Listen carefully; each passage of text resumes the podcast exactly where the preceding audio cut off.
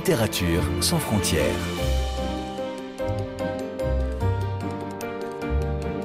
Catherine Fruchon-Toussaint. Apolline Verlon. Bonjour à toutes et à tous. À l'heure du Festival du livre africain à Marrakech, dit aussi le Flamme, qui se tient actuellement dans cette magnifique ville marocaine, plein feu sur cette deuxième édition qui réunit une prestigieuse assemblée littéraire et artistique venue du continent nord et subsaharien, mais aussi des quatre coins du monde.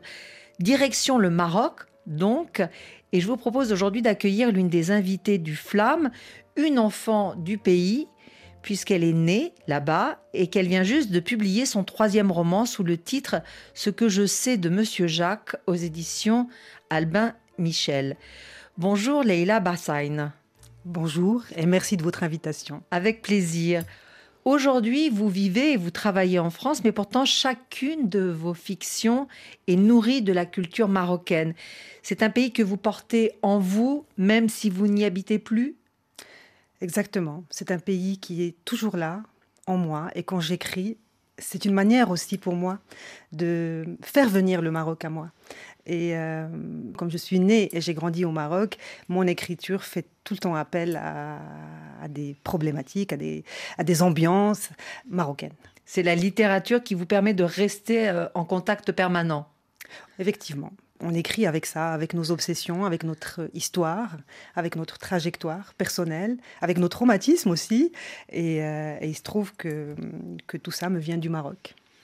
Donc ici, ce que je sais de Monsieur Jacques est un roman à la fois léger et joyeux puisqu'il retrace l'adolescence d'une jeune fille dans les années 90 avec euh, la découverte de l'amitié, de l'amour. Mais c'est un roman également grave avec l'évocation d'un sujet douloureux, les enfants dont l'innocence est bafouée, voire massacrée. Nous y reviendrons. Mais commençons donc avec la partie la plus solaire et cette jeune Lula dont la famille emménage dans un quartier de Marrakech. Nous sommes à la fin des années 90, je le répète, et là, elle va connaître ses premiers émois. Alors, c'est une adolescente euh, plutôt sage, très observatrice, qui aime lire, écouter Michael Jackson. Ça, la musique euh, tient une grande importance dans sa vie. Mais que représente ce personnage pour vous? Qui est Lula, Leila Bassain Lula, pour moi, c'est un personnage en effet sage en apparence, mais, euh, mais très curieuse sur le monde. Rien ne lui échappe. Elle est vraiment à l'affût. Euh, elle est vraiment, elle se tient euh, non seulement curieuse effectivement sur le monde, mais elle est pleine d'une énergie de vie qui la pousse effectivement à nouer des, des amitiés très fortes. Elle est à l'âge de l'adolescence où effectivement elle s'éveille aussi, donc elle a aussi des choses à régler avec son corps. Et puis, elle a la particularité de vivre son adolescence dans la classe moyenne marocaine, qui est minoritaire, ce qui lui permet aussi de naviguer entre les différentes classes sociales du Maroc, c'est-à-dire les indigents, ce qu'elle appelle les indigents, et aussi les missionnaires, donc les, qui sont une minorité, donc euh, des enfants qui sont scolarisés dans les écoles de la mission française et qui appartiennent à la classe la plus riche, donc à la classe dominante. Donc c'est à la fois une jeune marocaine typique, mais en même temps, en effet, avec cette singularité d'être entre deux mondes, c'est cela? Tout à fait. Alors Lula, elle arrive donc à, Marrakech. Et là, ça lui fait quand même un choc parce que, au-delà du déménagement, elle arrive dans une résidence de la classe moyenne où les plus riches ne côtoient pas les plus pauvres. Et donc, elle est très curieuse et attentive, mais en même temps, euh, elle se rend vite compte des violences qui l'entourent et ça la rend méfiante. Et vous, quelle a été votre adolescence, Leila Bassain alors, j'ai beaucoup de choses en commun avec euh, ma narratrice euh, Lula. J'aime bien parler en connaissance de cause. Et donc, à partir de là, je me suis beaucoup inspirée de ma propre adolescence pour écrire ce, roman. Cette ambiance des années 90 à Marrakech, c'est exactement celle que j'ai vécue moi-même. Il y avait euh, cette même ouverture sur la culture mondialisée venue d'ailleurs. Tout ça, je, ça, me vient de mon propre euh, vécu dans, de cette ville. Mais vous n'êtes pas né à Marrakech Je ne suis pas née à Marrakech, je suis née à Salé. Près de Rabat Près de Rabat, effectivement. Cette euh, ville magnifique. Oui. Alors cette découverte de Marrakech euh, que fait euh, Lula, c'est sans doute un peu la vôtre. En tout cas, vous l'écrivez magnifiquement dans la description de cette euh, ville. Et si vous voulez bien, je vais vous proposer de, lire cet extrait de ce nouveau roman, Ce que je sais de Monsieur Jacques. Nous sommes au début, c'est le printemps. Et par les yeux de Lula, on voit Marrakech. On vous écoute, Leila Bassan.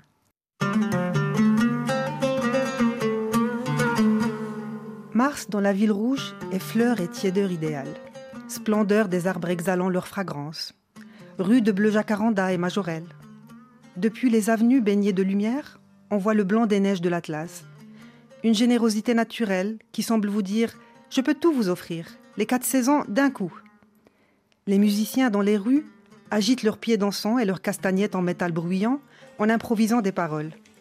Tu veux le froid, le voilà. Tu veux le chaud, le voici en criant dans les rues Aime-moi, aime-moi, Naïma Les sabots des calèches à deux chevaux claquent sur le bitume. Et les gazouillis des bruyants solitaires qui évoluent en groupe font tourner les têtes. Les garçons sont beaux, avec leurs brodequins et leurs chemises de soie entr'ouvertes. Quand vous leur plaisez, ils vous disent Gazelle, viens boire un café.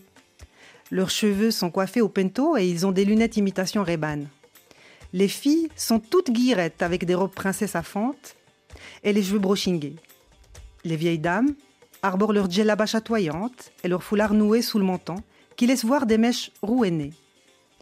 L'amour et le rouge sont partout, jusque dans les petits drapeaux qui ornent les poteaux et qui applaudissent au vent. J'aime cette ville au printemps. Elle vous impose la vie, vigoureuse, vivace. Elle vient vous chercher avec des petits matins rouges qui chantent en vous insufflant la passion.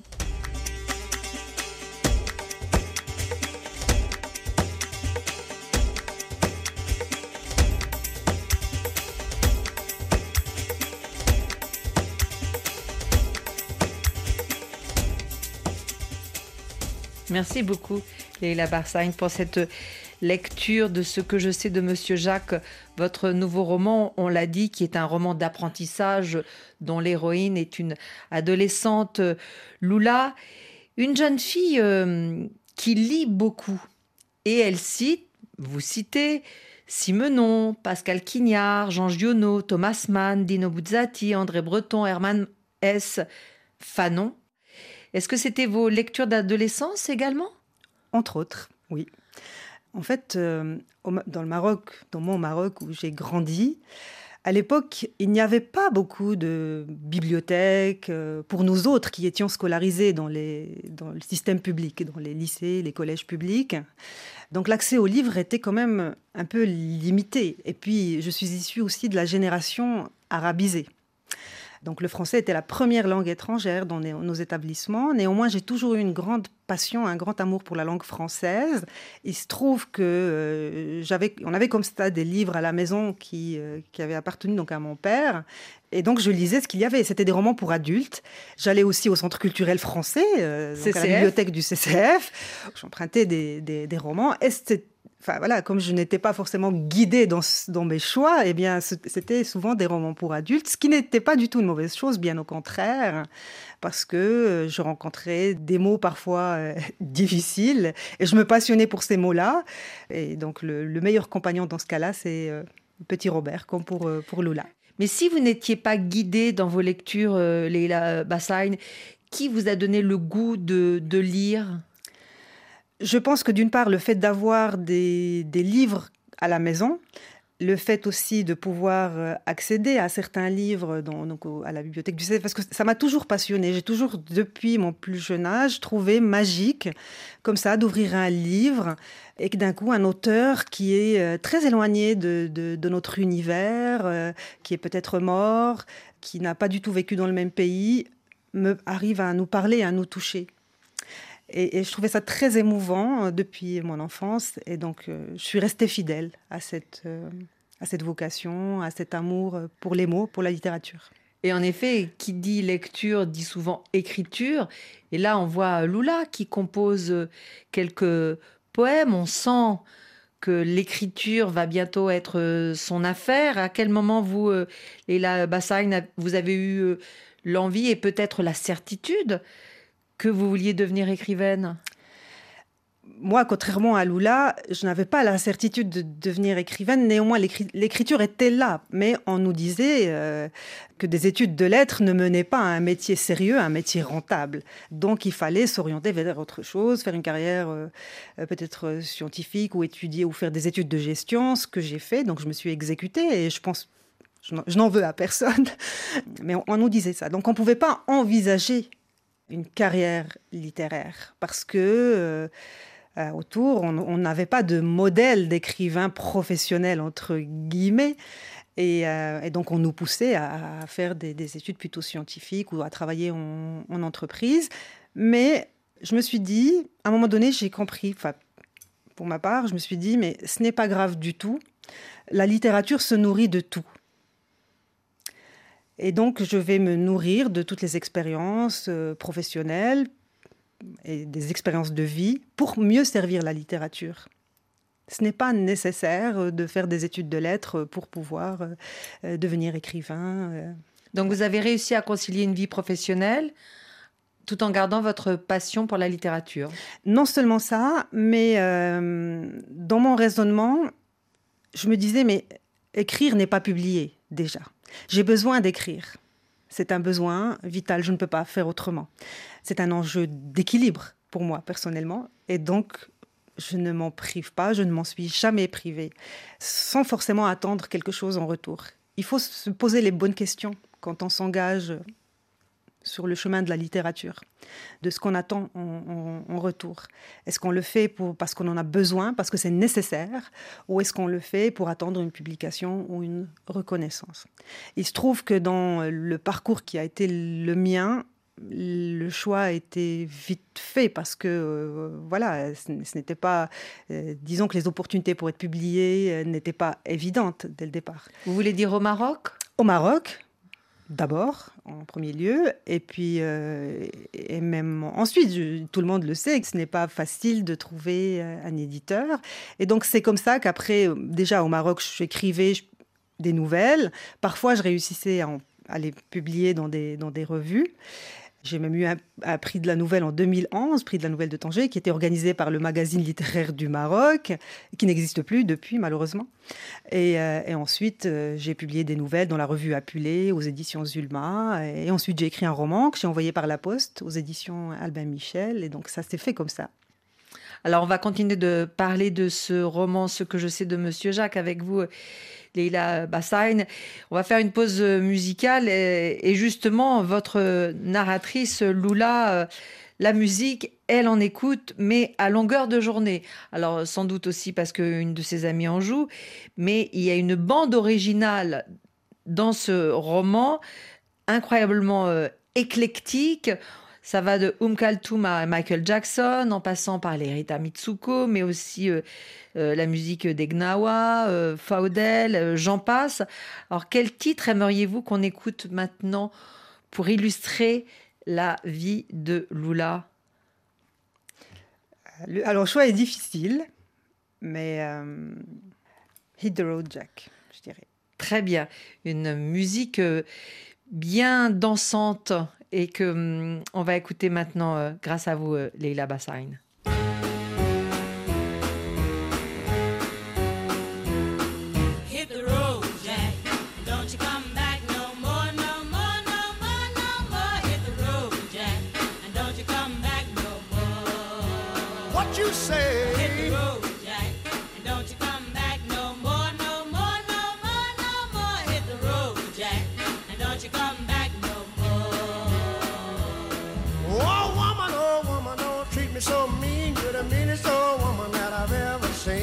I guess if you say so, I'll have to pack my things and go. That's right, hit the road, Jack.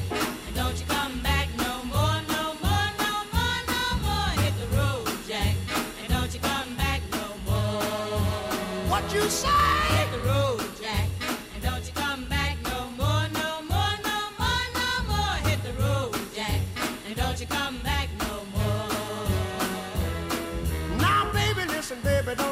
This away, cause I'll be back on my feet someday. Don't care if you do, cause it's understood. You ain't got no money, you just ain't no good. Well, I guess if you say so, I'll have to pack my things and go. That's right, hit the road, Jack. And don't you come back no more, no more, no more, no more. Hit the road, Jack. And don't you come back no more. What you say? Hit the road, Jack.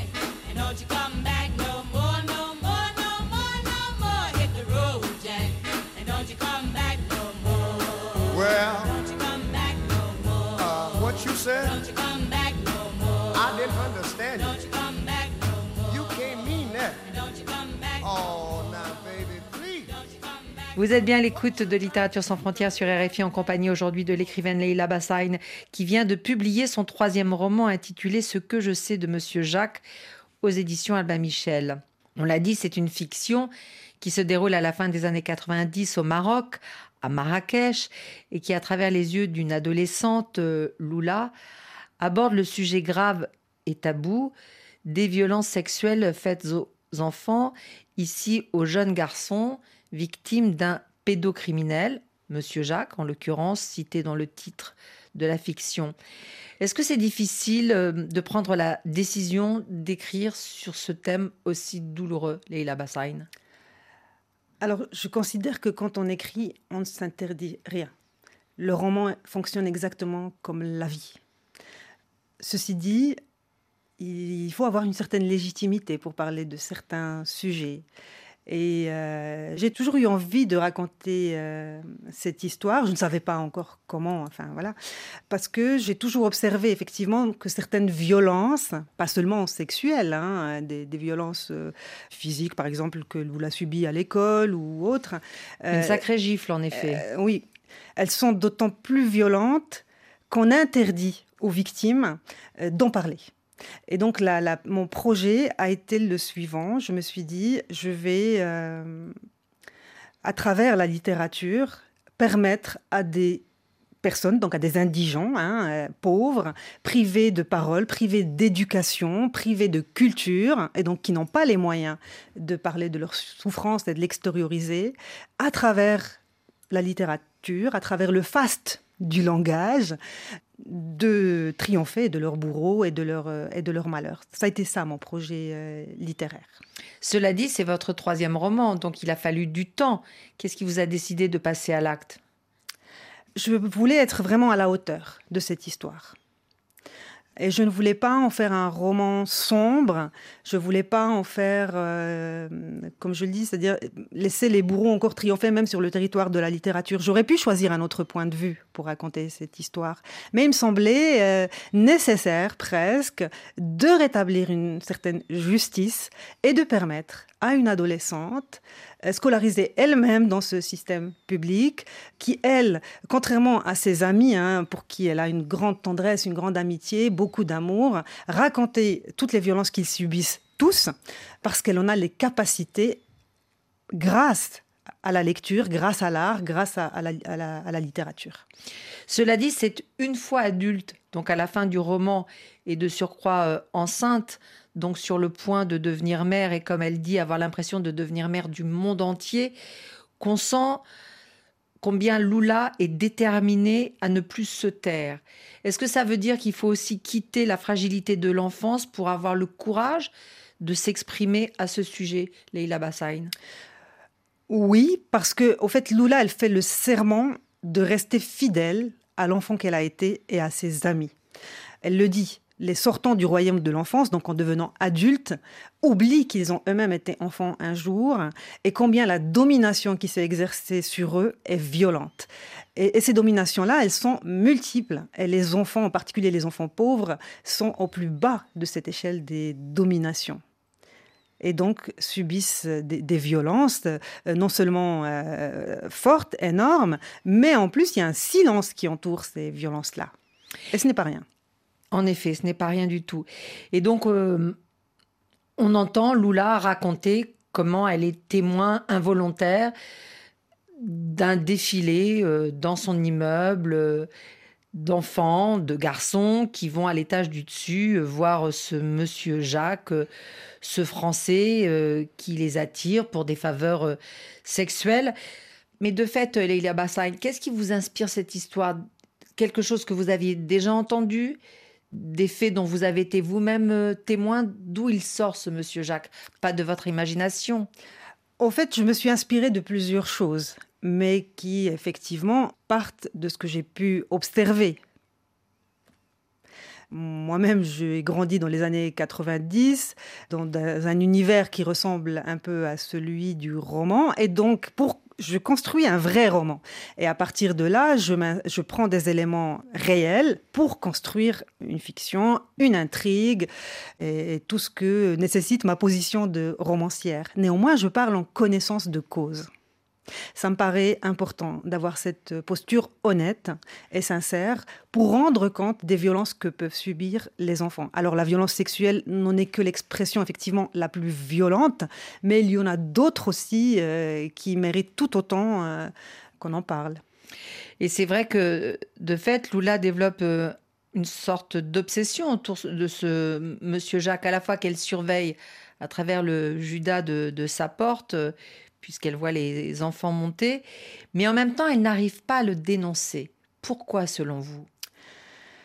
Euh, selon moi, ça me paraît évident parce qu'elle est déjà enfant, elle-même, adolescente, et ceux qui montent chez Monsieur Jacques ont le même âge qu'elle, et, quelle légitimité peut-on avoir en tant qu'enfant à dire à d'autres enfants n'y allez pas? D'autant qu'il n'y a pas de contrainte. Est-ce son rôle? Quand les adultes euh, sont défaillants, que peut un enfant? À quel ad- adulte un enfant peut-il s'adresser euh, lorsque la société elle-même est défaillante euh, sur ce sujet? Mais euh, de toutes les façons, ces violences-là, en général, sont silencieuses. Que peuvent même des voisins qui, à l'époque, voient des enfants monter de leur plein gré chez un voisin occidental? D'autant que ce que comprend Lula, ce qui fait que les adultes ne disent rien, ne réagissent pas, c'est que ces enfants-là sont pauvres.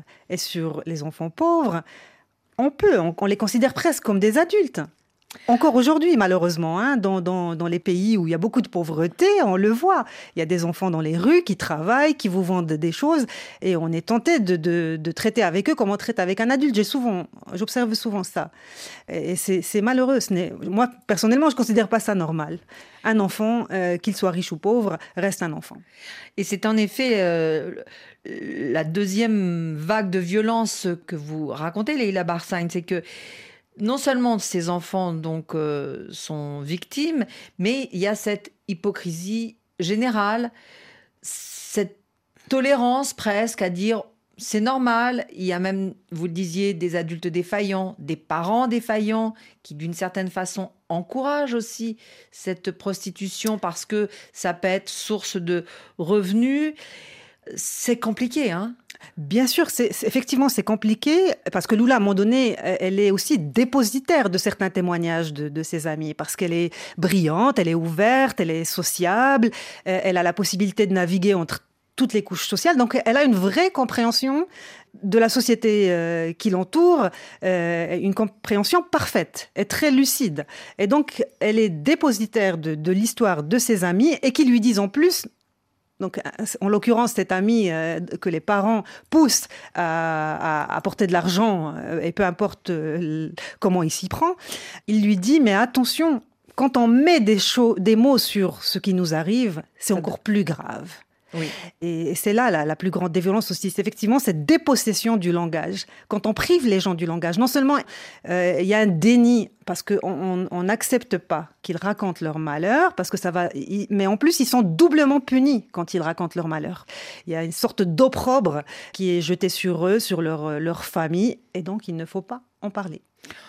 De ça, euh, il va être question dans, dans un instant avec vous, euh, Leila Barsan. Mais ce qui me frappe, c'est que euh, je vous écoute et j'entends une colère encore, euh, une forme de rage, peut-être d'impuissance, de la même façon que Lula a pu traverser ses sentiments. Et je me dis, mais cette colère, il faut la retourner contre qui exactement? Contre ces adultes défaillants ou contre ces Européens qui font leur marché? Alors, pour moi, toutes les façons, j'écris toujours à partir de mes colères. J'ai besoin de ça pour écrire. Autrement, euh, si je ne sens pas frémir cette brèche, je n'écrirai pas, je pense. Même si mon projet reste avant tout un projet purement littéraire, parce que je pense qu'il y a des domaines pour lutter contre certaines injustices qui sont bien plus efficaces que celui de la littérature. Et donc, euh, justement, en mettant des mots sur sa colère, eh bien, ça permet euh, ouais, presque de la canaliser, oui, de la, surmonter d'une manière un peu plus apaisée et en même temps, et en même temps, de la graver. Elle le dit, Lula, à un moment donné, elle dit ce qui ne se dit pas s'écrit ou se chante. Et- et ça vient graver les malheurs, au fait, dans l'éternité. Et on peut enfin les regarder euh, en face. Je ne pense pas qu'il faille retourner cette violence contre des adultes, ou, qu'ils soient occidentaux, qu'ils soient, euh, ou, que ce soit même des, adultes de cette société que je décris. hein, je pense surtout qu'il faut en parler en toute sérénité et en toute euh, franchise. Et effectivement, écrire, mettre des mots sur ces drames souligne la gravité des faits. Pour vous, les mots sont comme des couteaux, Leila Barsain Oui, au fait, Lula, elle aiguise son langage comme on aiguise une arme.